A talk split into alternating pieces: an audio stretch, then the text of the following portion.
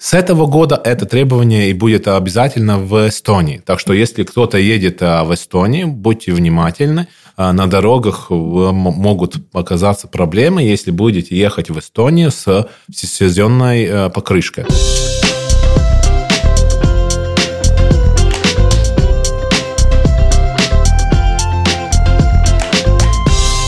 Всем привет! Меня зовут Ольга Петрова, и вы слушаете мой подкаст «Отчаянный оптимист». Как выжить в мире, где все очень дорого. Герои делятся опытом, а эксперты – полезными советами. Присоединяйтесь. Еще осенью одна из лизинговых компаний опубликовала опрос, который показал, что из-за того, что все вокруг дорожает, жители планируют экономить на содержании своего автомобиля. То есть откажутся от покупки новой зимней резины, кто-то не будет больше покупать полискаска, а каждый десятый вовсе будет пытаться ремонтировать какие-то небольшие поломки сам. И вот тогда я подумала, как бы все понятно, все мы ищем способы, на чем экономить и как выжить, но ведь, э, с другой стороны, это ведь вопрос нашей с вами безопасности. С момента опроса прошло почти два месяца, зима в самом разгаре, поэтому давайте разбираться, а как же на самом деле обстоят дела.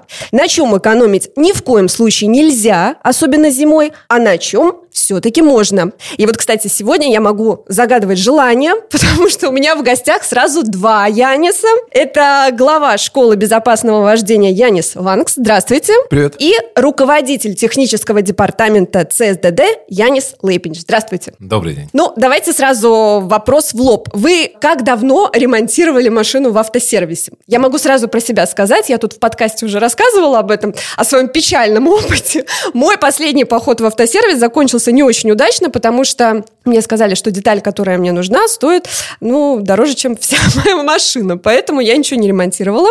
Вот, а перед этим я меняла масло и фильтры, и вот э, ценник был в два раза больше, чем год назад. Как у вас? А, ну, я, наверное, не буду таким стандартным примером, потому что я вчера сам своими руками вот, ремонтировал то есть вы, машину. Да, входите не, в но это, это опять же не стандартная ситуация, потому что у меня просто у самого есть э, спортивная команда, где на спортивных машинах мы там э, гоняем, и я просто подготавливаю уже технику для следующего сезона. Это не уличные машины, скажем так. Ну, бывает, когда я люблю не сидеть у стола, а просто как бы сам покрутить гайки, и вот вчера был такой день, потому я, я могу четко сказать, что это было вчера. Прекрасно. Да. Ну, а в автосервисе вы давно вообще были, или вы исключительно сами? Постоянно, потому что просто такой бизнес. У нас, ну, как бы у автошколы есть э, автопарк, и у меня есть машины, и, и еще есть спортивные машины, так что автосервис это, наверное, уже как вторая моя работа. Так что я не буду таким стандартным вариантом.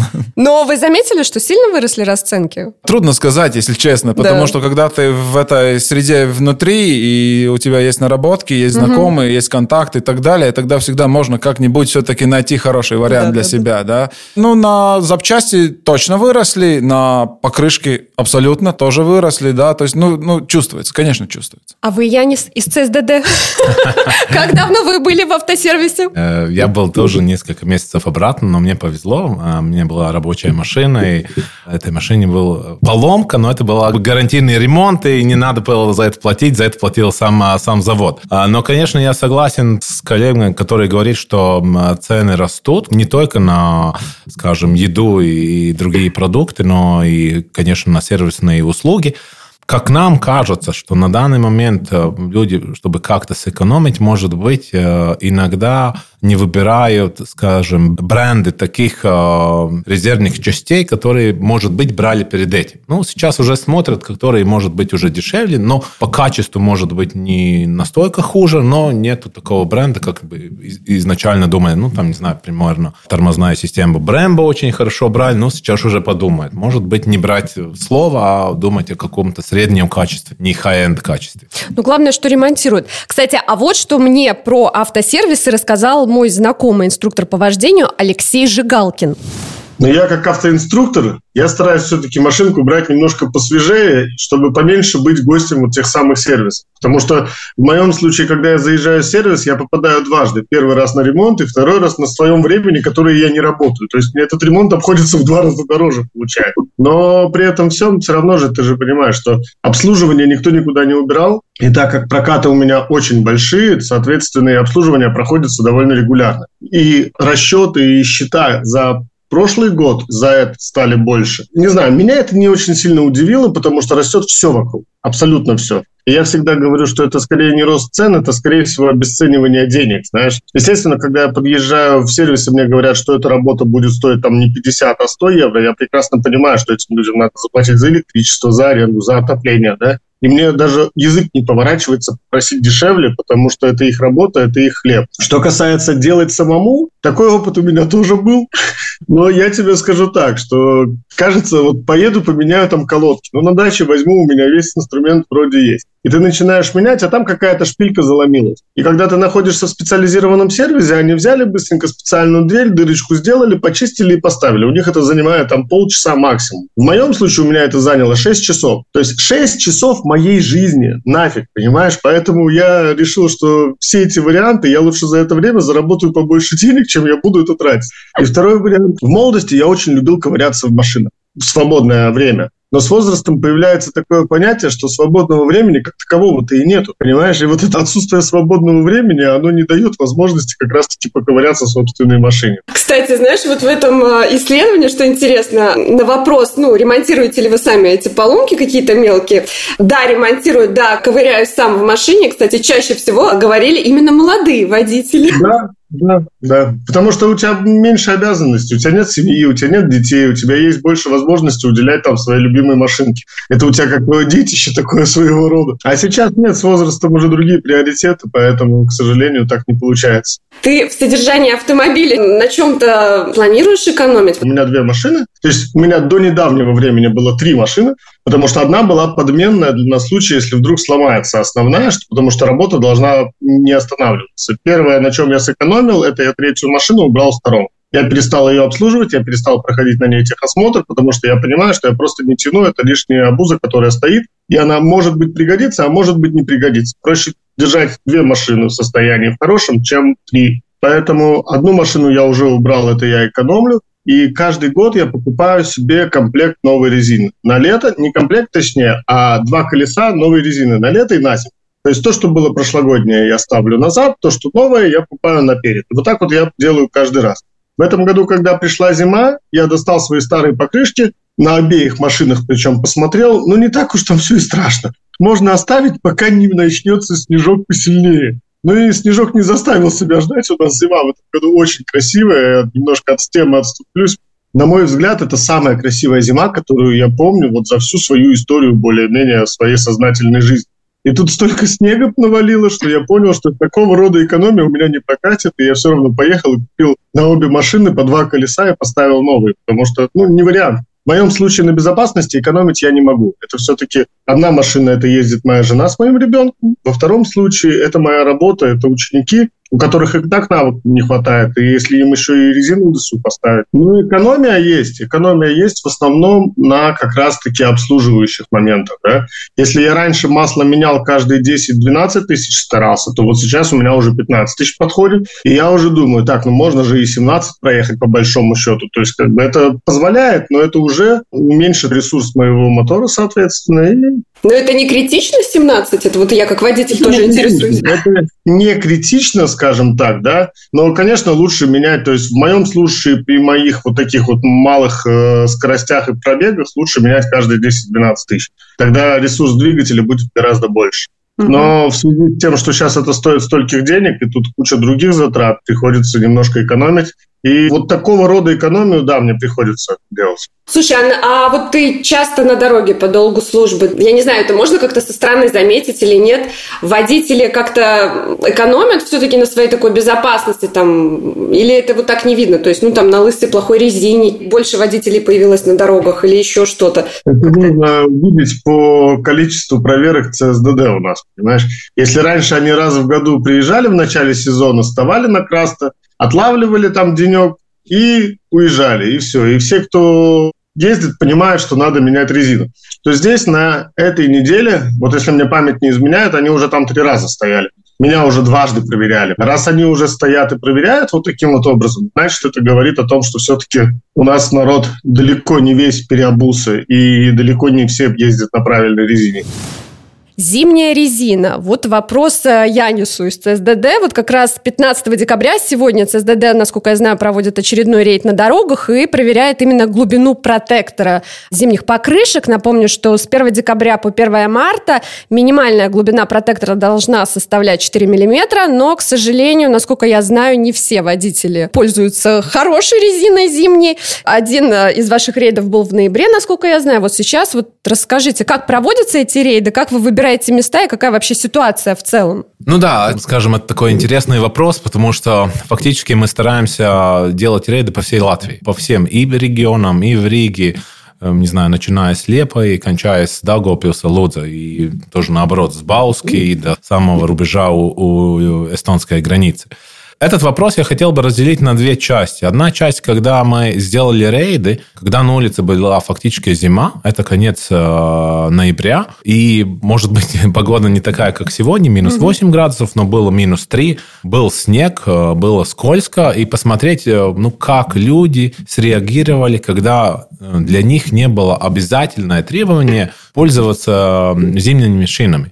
И я скажу, что мы были шокированы результатами что фактически до 10% каждая десятая машина при той погоде, которая была наружу, они не соответствовали этим требованиям. А в предыдущие годы ситуация была лучше? В предыдущие годы, скажем так, не наступила зима настолько долгий период. Ну, скажем, был один день, когда был снег, и на, на второй день этот э, снег уже растаял, да, и да, да. уже не было смысла как бы ехать и сразу смотреть, потому что когда идет вопрос насчет э, того, как люди реагируют на наши проверки, очень многие говорят, ну что вы там проверяете, вот э, эти тип требования будут в силе через там два дня, и как бы они думают, что вот требования надо выполнить, когда они становятся в силу, но они не смотрят на те обстоятельства, погодные которые, условия, да, да? которые погодные условия, для чего это вообще нужно. Ну вот, но если мы сейчас переключимся на ту ситуацию, которая скажем, а, после 1 декабря. А, сегодня этот рейд проходит в Риге.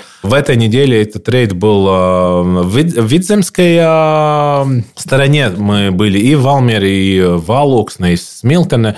Наши люди сделали проверки. Скажем так, в день в среднем с одной до пяти машин отнимает номера, потому что или это покрышки совсем летние, или это покрышка, которой вот эта глубина протектора меньше, чем 3 мм. Это уже сразу меньше на ту минимальную требовательность не, не только на рубеже, но уже ниже фактически 3 мм. Ну, а, в среднем мы днем делаем, ну, как передвигаемся, как люди ездят, ну, с 200 до 400 проверок. Если так процентуально смотреть, кажется, ну, там, одна-две, там, один процент. Uh-huh. Ну, как бы, скажем так, ну, мир не остановится на этом. Но все равно нету ни одного дня, когда мы не, не констатировали какую-то несоответственность машины ну, критическую, чтобы отнимать номера. Что это значит, если на такой проверке отнимаются номера, автоводитель может получить обратно номера только тогда, когда эту машину покажут на техосмотре, ее проверят, ли она соответствует э, правилам безопасности. То есть, фактически, если меня остановили во время такой проверки, у меня, скажем, глубина этого протектора меньше установленной нормы,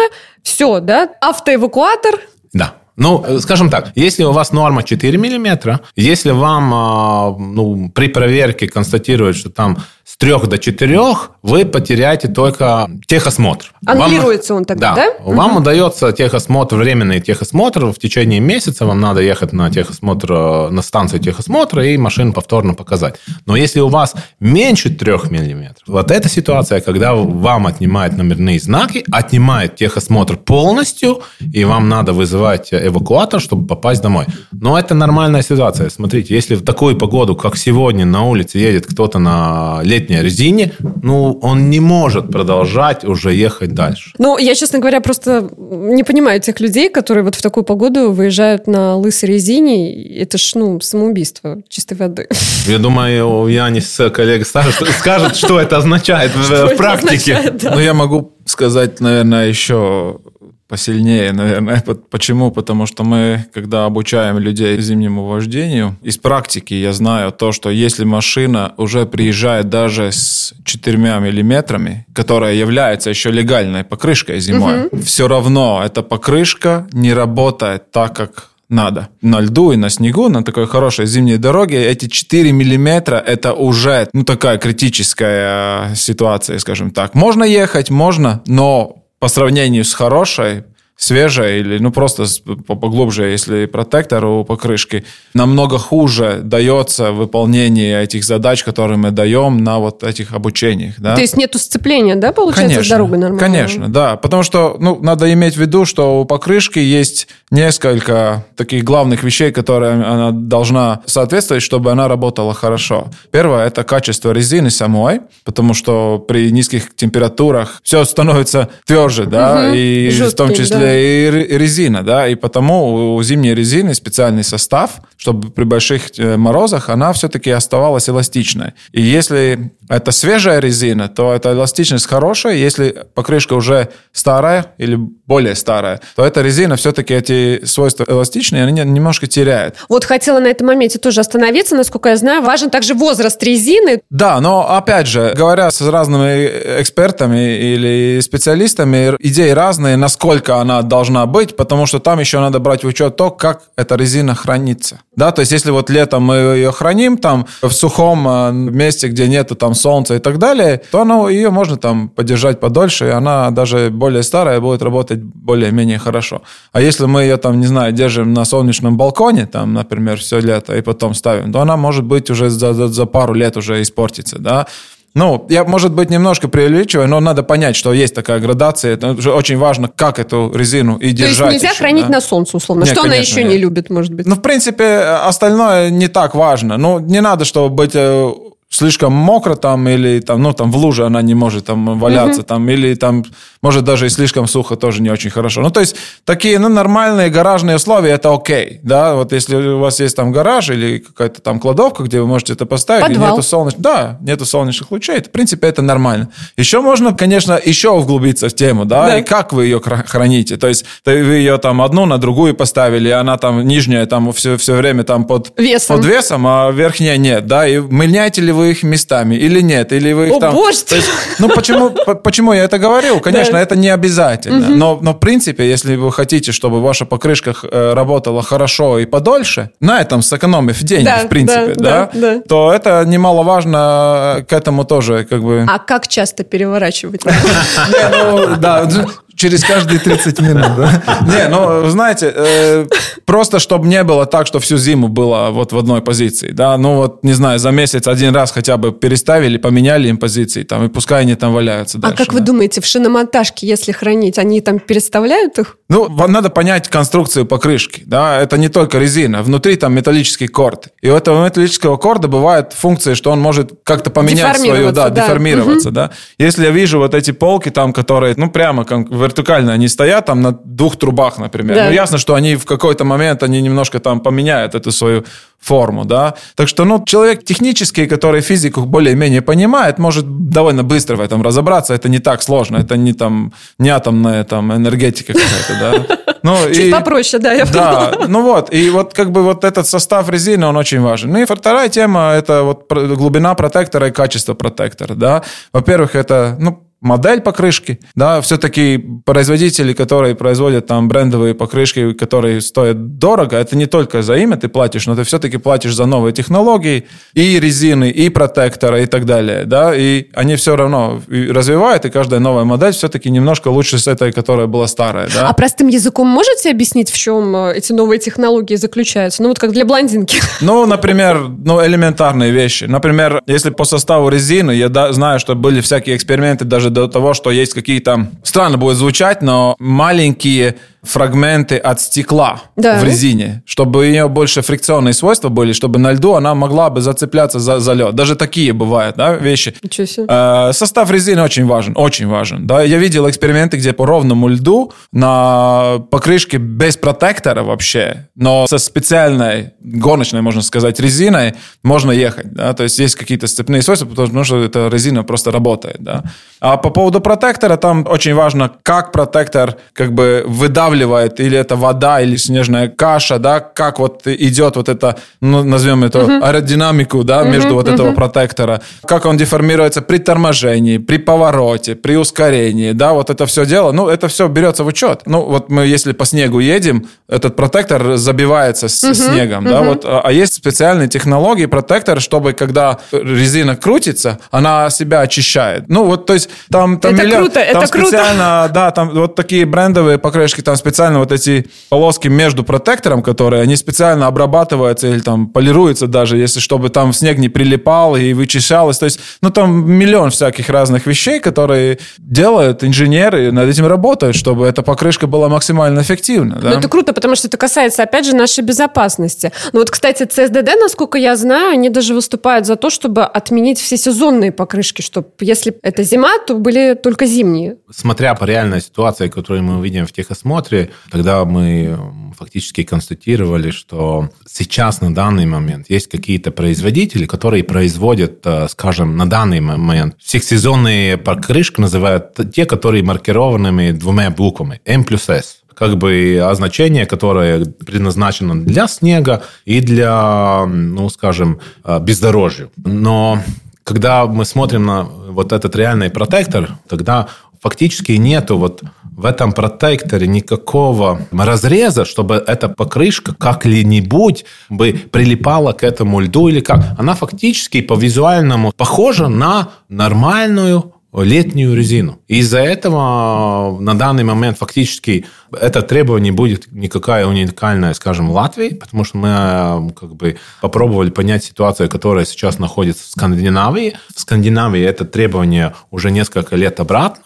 И в прошлом году, фактически с этого года это требование и будет обязательно в Эстонии. Так что если кто-то едет э, в Эстонию, будьте внимательны. Э, На дорогах м- могут оказаться проблемы, если будете ехать в Эстонию с всесезонной э, покрышкой. Потому что для вас обязательно надо будет на машине поставить эту зимнюю покрышку. Что это значит? На этой покрышке есть такое обозначение, скажем, или такие три вершины гор, или э, снежинка. Это значит чистая зимняя резина, которая предназначена для вот э, очень скользкой э, дороги или снежной дороги. Это не уже для вот этой все бездорожных э, дорог, там, э, другого покрытия. Почему это, скажем, небезопасно? Потому что, ну, как вы говорите, блондинка заходит в магазин, ей говорят, вот, смотрите, М плюс С есть, это резина для зимы, вы официально можете ехать. Она не думает, есть там какой-то прорез там Да, для она и не снега. знает, как Конечно, ей ж- даже не надо знать. А если там, скажем, ну, продавец, который хочет просто продать, он ей говорит, о, видите, они два раза дешевле, покупайте, и вам никто штраф не поставит. Да, штраф никто не поставит, но как вы будете себя чувствовать на дороге, как вы будете ехать на этой дороге, это уже мало кого может интересовать потом. Потому что вы продукт купили, продукт соответствует требованиям, ну, сами выбирали. И вся резина всесезонная плохая? Не вся. Я не говорю о всей, потому что очень многие эти зимние покрышки, они обозначены обоими символами. И M плюс S, Да. и вот эта снежинка или горным обозначением. Но есть, конечно, те, которые нету это горное значение, и только есть M плюс S значение. Вот это самые такие не очень. Ну, они такие уже на рубеже. быть, Смотрите, тут надо брать в учет, что вот если про всесезонку мы говорим, я только что уже тут э, раскрывал секреты шины, шинного бизнеса, да. Э, в принципе, эм, я говорил по поводу резины, что при больших минусах она должна оставаться эластичной. Летом она становится слишком мягкая. Понимаете, да? Как бы логика в этом есть. Плюс протектор тоже. Есть протектор, который для льда, то есть там маленькие ламельки, там надрезы и так далее, которые дают сцепные свойства. На сухом теплом асфальте это опять проблема, потому что торможение, управляемость машины и так далее. Ну вот и попробуйте сейчас купить универсальную резину, которая хорошо работает при минус 20 и плюс 20. То есть, ну там нет логики, нереально. да? И тут первое, что приходит в голову, это, конечно, вот как мы сегодня говорим про экономию, ну, я куплю одни покрышки, я буду и летом, и зимой ездить, я там, мне не надо их переобувать, то есть за это не надо платить, там, в очереди не надо стоять и так далее. Берем учет вот это. Берем то, что, например, человек проезжает там, ну, немного, скажем, 10, там, 15 тысяч километров в год. Эта резина пройдет ну, в принципе, так, более-менее, ну, два сезона. Потому что она ну, будет максимум очень... три. Ну, Ну, максимум. максимум. Ну, это максимум. Если вы покупаете летнюю резину хорошую, ну, нормальную, и соответствующую зимнюю резину, то эти два комплекта, летние вам могут идти до пяти лет, и зимние точно четыре сезона можно прокататься, если там ее не затягивать там глубоко в лето, да. В принципе, и вот, а за это время вы уже купите и два комплекта все сезонки. То есть деньги, в принципе, те же самые, но вы будете все время ехать безопасно, да. Ну, А бы... сколько стоит, вот на ваш взгляд, хорошая летняя резина и хорошая зимняя резина? Я думаю, там нету правильного ответа. Почему? Потому что, например, когда только-только э, китайские покрышки заходили э, в наш рынок, там было очень много ужасных вариантов. Почти пластмассовые, да, они были. Как бы протектор есть, а свойств нет. Да, да, да. Даже я видел сам своими глазами, как не могли на мокрый подъемник, который из металла, наехать. Да, просто да. потому, что просто как, как пластмассовые эти покрышки. Но, слава богу, такого в принципе больше нету. Китайские покрышки тоже в качестве очень даже пошли вверх. И я честно скажу, я ездил на, на всяких. Если покрышка свежая, нормальная, новая, ну не новая даже, ну свежая, хорошая, в хорошем качестве, то любая из этих покрышек более-менее работает хорошо. Конечно, опять же, тут надо брать учет просто элементарные вещи. Человек, который едет с пункта А на пункт Б каждый день, он едет там сто раз. Он знает дорогу, он знает там все вот правила, вот то, что там надо, где можно поворачивать к нему, и он едет. И так как у нас машины сейчас хорошие, такие, которые сами могут подруливать, сами могут притормозить, он начинает делать какую-то всякую, ну, извините, фигню, да, за, за рулем. И ситуация в чем? А он, и он думает, ну ладно, но я же сто раз уже там по телефону говорил, я сто раз там, там то это делал, все же нормально было. Проблема в том, что вопрос только одного раза. Ну да. одного того раза, когда надо будет. И тут вопрос, вот как мы умеем водить машину, насколько хорошо подготовлена машина и какие у нас покрышки. Даже если у нас, ну, например, очень хорошая, дорогая, ну, очень эффективная резина и тоже неплохая, но немножко подешевле, которая дает, например, нам тормозной путь на льду, там, ну, не знаю, ну, на, на очень хорошей, там, экономия один метр, например. Вот один метр. Но один метр наезда на пешеходный переход может быть очень даже раз, большая Да. разница, да? И вот, вот это, это все вещи надо просто брать в учет. Насколько я знаю, ЦСДД еще выступает за то, чтобы мы этого вопроса немножко коснулись, чтобы резину менять не строго по срокам, да, то есть 1 декабря, 1 марта, да, а чтобы в зависимости от погодных условий, которые в разных регионах, опять же, могут быть разными, то есть это такой немножко хаос будет с, с контролем всего этого дела, мне Я так думаю, кажется. что это не будет проблема с хаосом, потому что мы не первое государство, которое бы пошло на такую ситуацию вообще насчет резины. Потому что наше а, предложение чуть-чуть по-другому. Значит, а, не менять ту периодичность, которая сейчас в законодательстве. Это значит то, что с 1 декабря до 1 марта в любом случае остается период, когда зимняя резина обязательно. Все. Мы Не Значит, обсуждаем, да. это больше не Остается, обсуждаем, да. это Мгм. требование остается, это ничего не меняется. Но меняется то, что фактически каждый год начинаются дискуссии, скажем, 15 ноября, потому что выпал первый снег,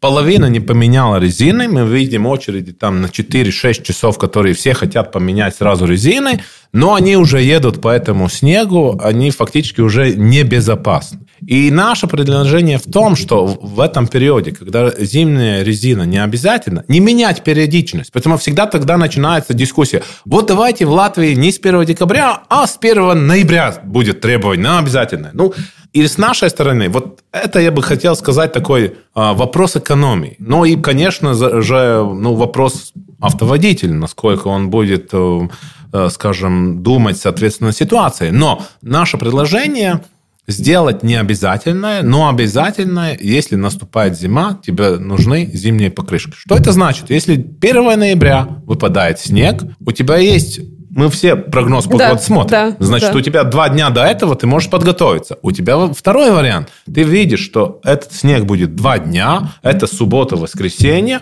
Я не буду из дома никуда на машине выезжать. Я просто похожу пешком. В понедельник уже плюс 10 градусов, весь снег растаял, еду на этой машине, продолжаю движение. Но если этот снег там неделю, тогда выбираю. Или меняю покрышку, или, к примеру, на работу еду на общественном транспорте, на, на трамвай, может быть, на такси и так далее.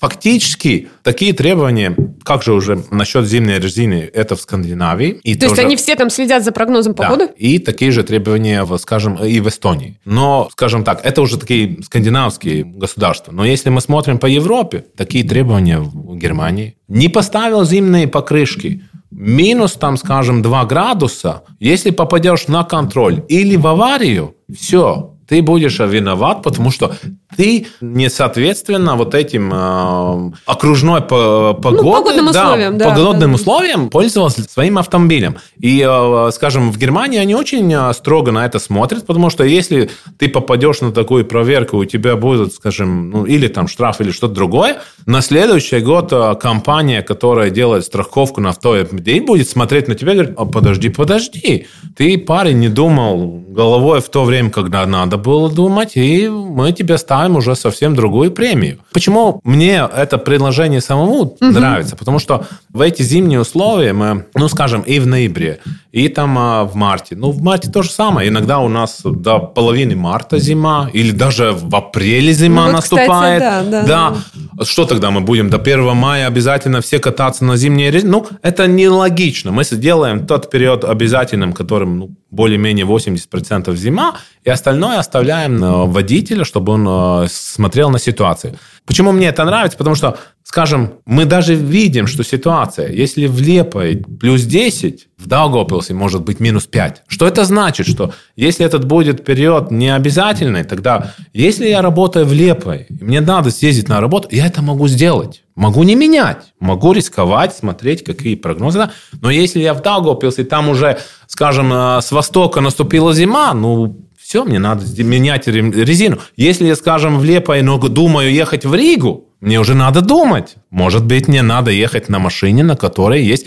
Ну, скажем так, это уже мышление э, здравого смысла Ну да. автоводителя, но не только на, скажем, на посмотрение погоды, прогноза погоды. Я знаю, что да, что многие, даже не дождавшись еще снега, зная, какие очереди потом такой ад творится на шиномонтажках, они заранее начинают менять в, там, в середине ноября или даже в начале ноября, что потом не было вот таких вот проблем, не стоять в очереди и так далее. Тут две вещи. Первое, то, что было бы шикарно, если в законе просто можно было бы написать «думайте головой». Да, это было бы вообще шикарно. Но, к сожалению, такого не происходит. И я думаю, что вот эта идея по поводу то, что я не столько что рассказал, она шикарная, в принципе, идея. Почему? Потому что, в конце концов, более большое количество автоводителей заранее все-таки уже поменяют и перейдут на эту э, зимнюю покрышку. чтоб не чтобы париться не- потом, да, да, Потому да. что вот если вот в один день выпал этот снег, все, ну как бы нет, ну я не могу, а потом там тоже очереди, а зачем? Ну и тогда заранее уже будут переходить, да. И в конце концов, это может не решение будет там сразу, но через там 3-5 лет, я думаю, что уже мы выйдем на то, что большее количество людей все-таки своевременно уже перейдут ну, на пораньше, эту зимнюю. да, до, до Ну, снега, конечно, скажем конечно. так. Да, да, да, это, потому что- мне кажется, и то, что я не сказал, что, скажем, это придет без силы. Вот не так, как вот в законе давайте 1 ноября или там 1 октября будем все обязательно. Ну, она постепенно, люди привыкнут, что если у него дискомфортно, что он там, не знаю, 5 дней в месяц не может ехать на этой машине, ну зачем? Ну тогда я его и поменяю, если мне надо Ну да, ездить. Да, Все. да. А вот в Германии, в скандинавских странах, где действует вот это, у них в законе что прописано? Конкретная температура? Или Я снег, на- температура? я- Какие условия? э, Там описаны разные, но в принципе у них это обозначение несоответствия погодным условиям. И там, я говорю, там не надо э, только на проверку попасть. Попадет в аварию, тоже сразу он считается виноватым. Школа безопасного вождения вместе с Circle K тоже проводила проверку автомобилей, да? Последняя была проверка, там 350 где-то автомобилей было Примерно проверено, так, да? да. Мгм. Что там показала эта проверка? Кроме резины, может быть... э, Проверки начинались еще в ноябре, и там не было обязательно этой резины. Но зима, как мы знаем, уже наступила. Где-то тоже каждая десятая машина уже в то время не соответствовала погодным условиям. Это первое.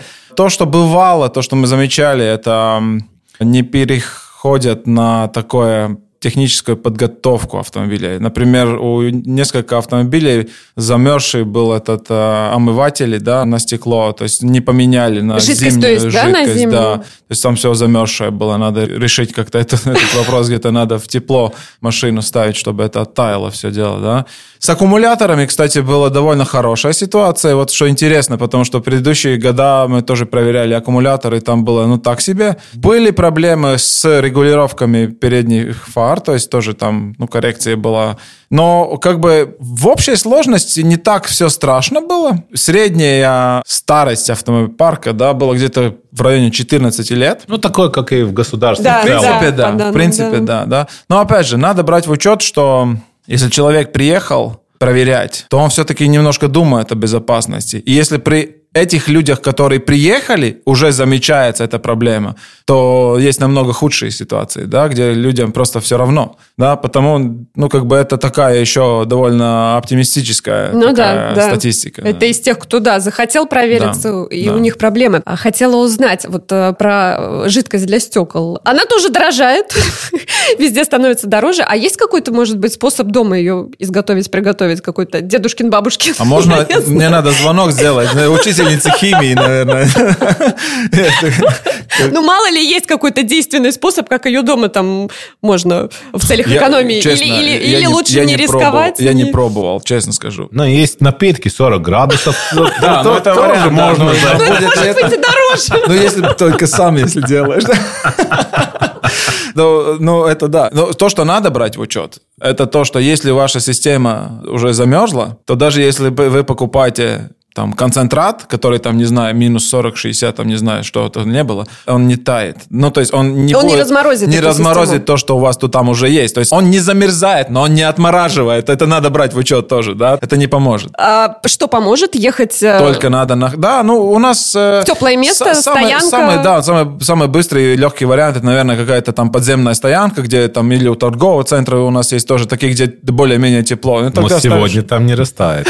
Ну, сегодня. надо смотреть где, да, опять же, да. То есть, ну вот, если большие минусы, то может и не растаять, конечно, да. Так что, ну, опять же, мы приезжаем, машина еще теплая, если там более-менее, ну, не минус, то может еще и повезти. Слушайте, я хочу просто воспользоваться своим служебным положением и задать вам еще один вопрос, потому что для меня зима – это ужас-ужас. э, Для меня и для моей машины. У меня такая проблема. У меня замерзают двери. И я, зная вот об этой проблеме, э, в этом году своевременно купила силикон, обработала все резиночки, все. Все все равно прекрасно заморозилось, кроме водительской двери, слава богу. И час я ехала, остальные двери так и не разморозились. Но у меня такой вопрос. А если все двери заморозились, а тебе надо ехать, что делать? Тут, наверное, лампа накаливания не поможет. Да, и теплую воду лить на стекло тоже, не надо. Нельзя. Почему? Не надо. Ну, К чему тре- это приведет? треснет, конечно. Скорее всего, тогда лучше брать какой-то фен, чем-то таким, наверное, погреть это все дело, да. Странно, что силикон не помогает, если честно. Может быть, тогда вы все-таки не обработали абсолютно все резинки. Во-первых, есть резинки, которые на двери самой, есть которые на машине, и они по всему периметру. Так вот, ну, еще надо смотреть, где еще прикасается, да. Еще надо смотреть, почему это так. Может быть, вы, например, э, не очищаете э, полностью крышу автомобиля, да? Не от очищаю. снега. Ну вот, оно тает, и вот куда-то там все вот это заливается, да, тоже. Надо брать это, такие вещи тоже в учет, да. Плюс, если вы не очищаете крышу автомобиля, это... Если минус, там не так страшно. Я сделал фото, тоже дама одна ехала, и вот 0 градусов было. Притормозила, и все, вот эта каша вот на переднее стекло. Во-первых, ничего не видно. Во-вторых, она даже не рукой, она включила щетки, а это все вот мокрый этот снег, он, щетки вот застряли там на 45 градусов, и ничего не видно. Я дальше еду, я смотрю, а она в телефоне. Я думаю, ну, на, наверное, за- через переднее стекло нифига не видно, ну, как бы, ну, что там уже? Ну, буду ехать так и буду в телефоне смотреть, да? Ну, то есть это, это ужас. Ну, плюс а второй вариант, это когда ты едешь и просто при Ну да. скорости это может лететь уже назад и попасть в другую машину, тоже может быть очень неприятно, да? Но первое, что мне говорят, говорят, особенно дамы небольшого роста, говорят, я на большом джипе еду, я просто не достаю, я не могу. Я говорю, ну тогда есть варианты. Во-первых, эти есть телескопические вот эти такие выдвижные, это да. Во-вторых, если, ну, едем на большом джипе, ну, наверное, мы там, ну, хотя бы там в доме живем, да. Если Ну, так, то, да. то, наверное, можно просто брать метлу с утра, да, и как бы и нормально все-таки это все дело снять, да. Да, неприятно, но как бы это будет приятнее, чем, например, на автобусной стоянке стоять, наверное. Ну, особенно вот, да, я как водитель, например, да, я часто наблюдаю, когда с фур начинает слетать вот эти снег, куски льда, и каждый и тут, раз... И тут обязательно всем автоводителям тоже хороший такая совет. Ну, вообще с фурами рядом ехать нельзя, потому что есть очень много э, невидимых точек вокруг фуры. Но особенно это нельзя сделать в поворотах, да, потому что как раз вот этот снег, он на поворотах, потому что фура довольно медленно разгоняется, и тогда назад идет при большой же скорости вот это все дело. А на поворотах она все-таки может быть динамичнее, чем при торможении или там разгоне. Э, Если мы там снаружи находимся в фуре, тогда это все может слететь на нашу машину тоже, да, то есть с фуры.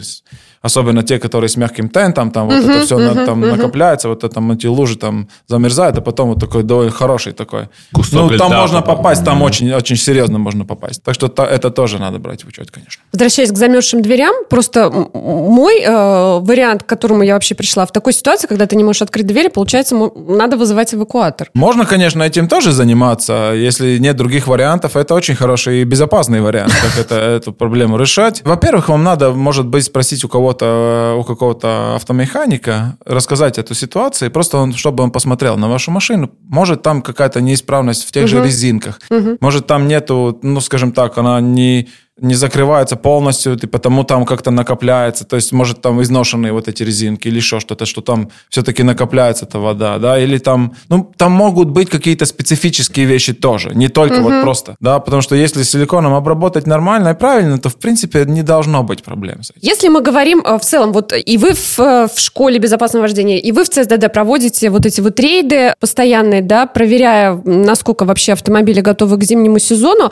А Что у нас вообще с культурой вождения в целом э, в Латвии? Почему у нас дороги в Латвии считаются одними из самых э, небезопасных? Например, э, когда я сдавал на права, это было уже там более чем 20 лет назад, даже инструктор, мне кажется, он такой, ну, мне кажется, он мне говорил, типа, вот есть пешеходные переходы, там бывает, что пешеходы переходят, но, в принципе, там при торможении, ну, как бы это так, не обязательно, да, ну, просто будь внимателен, да, но сейчас мы как бы уже это норма. Вот пешеходный переход мы останавливаем, ну, в большинстве Ну, случаев, да.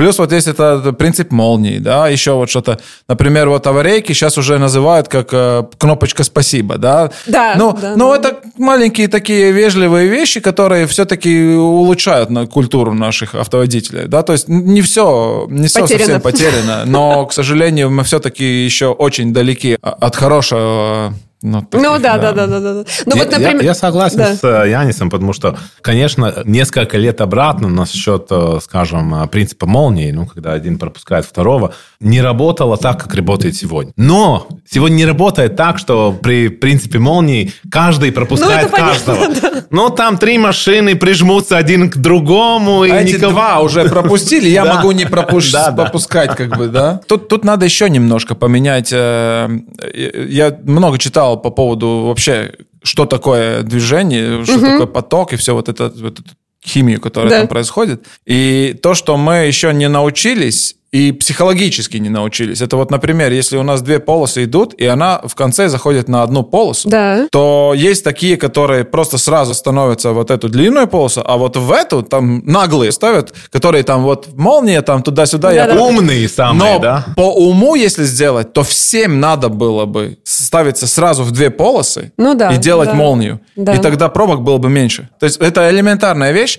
но пока что мы еще не там. Ну, То есть мы, вот- молния уже у нас получается, к да. Этому мы, может ну, быть, хотя тоже бы, придем. Ну, ну, хотя бы наглым везет, ну, они хотя бы могут этим пользоваться, да. Ну, вот это вот еще нам надо это мышление поменять, что это не наглость, а просто как бы это нормальная культура вождения, что вот есть вот, если надо эту молнию сделать, все встали в эти две полосы, красивенько все разменялись и поехали, и все. Как бы там нечего делить, там ты, не надо смотреть на то, что, о, у него там дороже машина, я его не пропущу, или вот у меня дороже машина, что этот меня не пропускает и так далее. Не надо так смотреть на вообще на, на движение дорожная. Надо смотреть, что вот у нас задание поехать туда. Как мы это вместе можем, можем сделать хорошо, нормально и без каких-то психологических травм, да? Ну, как бы и физически. Мне понравилось, что, что я не сказал вместе. Да. Думать вместе. Вот это дело. было, мне кажется, самые важные слова, что он сказал.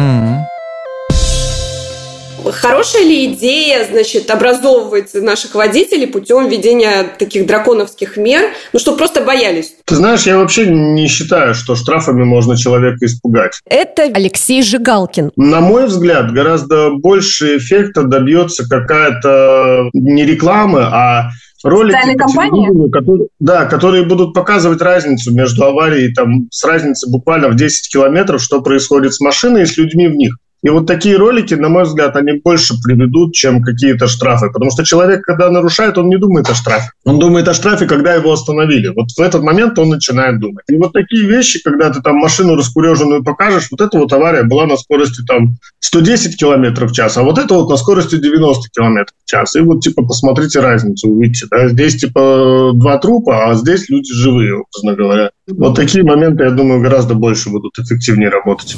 А как вы думаете, улучшит ли ситуацию большие штрафы? Вот я знаю, что сейчас за пьянку за рулем, да, достаточно так строго э, наказывают, то есть конфискуют машину, даже уголовная ответственность вводится. Может быть, надо штрафы такие драконовские вводить, и тогда водители просто будут бояться что-то нарушать, там, не пропускать. э. Наверное, какая-то часть людей будут, ну, скажем, вот если поменяются штрафы, они поменяют свое какое-то Поведение. поведение, отношение или что-то другое. Но в любом случае останется какая-то часть, для которых будет полностью все равно. Я просто такой пример из вот тех же шин. Несколько лет обратно, когда мы начали вот такие фокусированные проверки на дорогах и легковых машин, мы видели, насколько много там даже было более 10%, когда в зимний период ездили на летней резине, ездили на резине 2 миллиметра. И в то время ну, не было такого штрафа, что отнимали полностью тех осмотр и полностью с- отнимали номера, что ты не можешь уже больше двигаться по дороге. На данный момент с прошлого года мы поменяли, и мы видим, что на дорогах часть, те, которые уже сейчас в зимний период ну, не соответствуют, она снизилась. Это значит, что какой-то, конечно, результат есть. Но опять э, разница между насколько поднимать, сколько это будет много, для кого это много, это уже, мне кажется, вопрос дискуссии очень большой. Ну, например, еще одно предложение – это лишать прав за превышение на 30 километров в час. Это тоже вызвало очень бурные дискуссии. Сначала было какое-то предложение, что на 10 вообще, на 10 километров ну в час это- хотели. это Но это несерьезно. нонсенс, да, потому что все сказали, ну, come on. Не, это не серьезно. Да. Но видите, тут можно, мне кажется, очень много дискутировать, потому что в Финляндии штраф насчет э, превышения скорости, он коррелирует с твоей зарплатой. Ну, к примеру, а, пенсионер там перевесит на 20 километров, он, может быть, получит штраф 40 евро, я не знаю, это, это Ну как да, да, пример. Но если кто-то там президент фирмы, который там может быть миллион, он, может быть, 100 тысяч заплатит за тот же там 20 или там 40. Процентуально. Да, А, процентуально доходов, насчет да. его зарплаты или его доходов. Так что вариантов есть множество. Знаете, ну я как бы человек, который не в государственной компании работает, и я всегда говорил по поводу того, что я бы всегда хотел, чтобы мы все-таки думали головой. Ну, смотрите, я, ну как бы со сторонки смотрю на это дело, и я вижу, что я вижу, что люди, которые в государственных учреждениях работают, у них есть что? У них есть статистика. И где-то из Европы приходят там Слушайте, вы там вторая самая худшая страна по статистике там в Европе, делайте что-то. Что могут вообще чиновники сделать? Что они могут? Но они могут поменять какие-то там законы, поменять какие-то, сделать какие-то штрафы, сделать что-то там такое.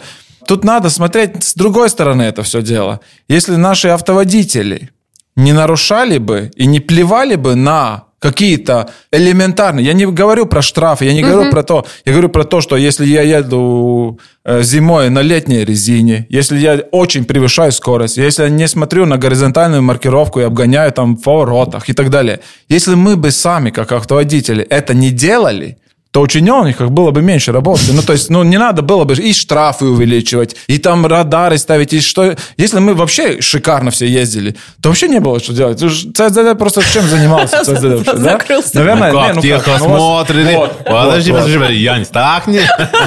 Не, вот видишь, но, но я не про то, я про то, что очень важно, чтобы автоводители думали сами про себя в первую Ну, это очередь и немножко про других, да, да. потому Мгм. что, ну, как бы мы сами ухудшаем эту ситуацию. Мы и есть эта статистика, да, мы сами делаем эту статистику. И если мы все равно будем продолжать плевать на все логичное, то э- эти штрафы будут увеличаться. Просто они будут, ну, потому что нет уже ва- вариантов. Ну, как было в советское время, я помню, ну, когда там, не знаю, тебе мама там два-три раза сказала, ты не, ну, не послушал и по- получил по попе, да, ну, как бы, ну, а, а как по-другому, да?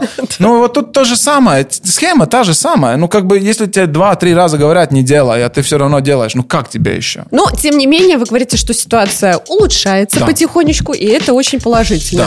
Я благодарю своих гостей за то, что вы нашли время и пришли к нам в студию, а всем нам хочу пожелать э, думайте головой, экономьте с умом, и пусть аварий на дороге будет меньше. Над этим автомобильным выпуском для вас трудились звукооператоры Эмил Сестулис и Патрик Спаус-Бритис, режиссер монтажа Ильдар Фатахов, продюсер подкаста Ксения Колесникова и я, его ведущая, Ольга Петрова.